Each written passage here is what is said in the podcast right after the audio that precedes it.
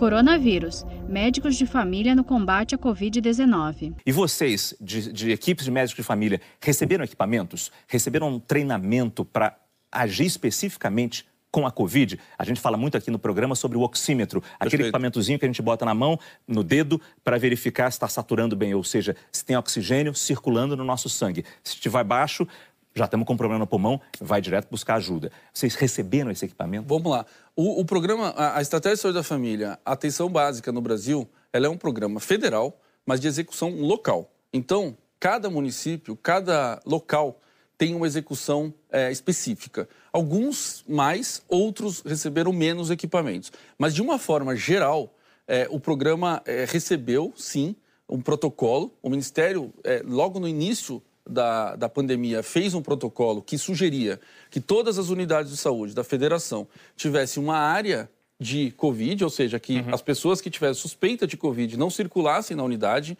e que e, e isso tinha todo um protocolo. O que, que o enfermeiro tem que fazer, o que, que o técnico de, de, de enfermagem tem que fazer, o que o médico tem que fazer e, e um fluxo de direcionamento ao hospital. Então, essa diretriz foi muito bem dada. A nossa produtora, Marina Ferreira, conversou com um médico de família que trabalha num posto de saúde de Manguinhos, uma comunidade no Rio de Janeiro. Ele conta como os moradores chegam lá com medo.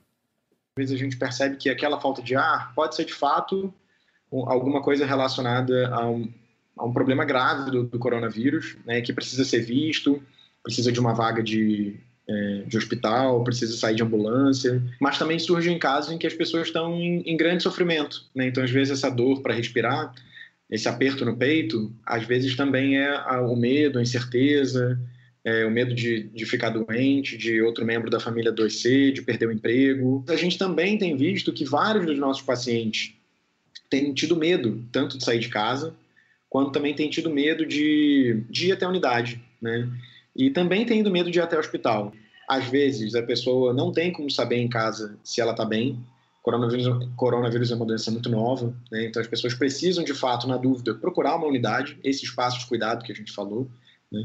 porque já, che já chegaram pessoas muito graves que demoraram para buscar a unidade. Todos os dias estamos pensando um jeito de não deixar ninguém de fora. Né?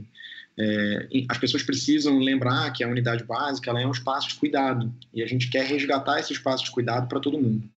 Saiba mais em g1.com.br/barra coronavírus.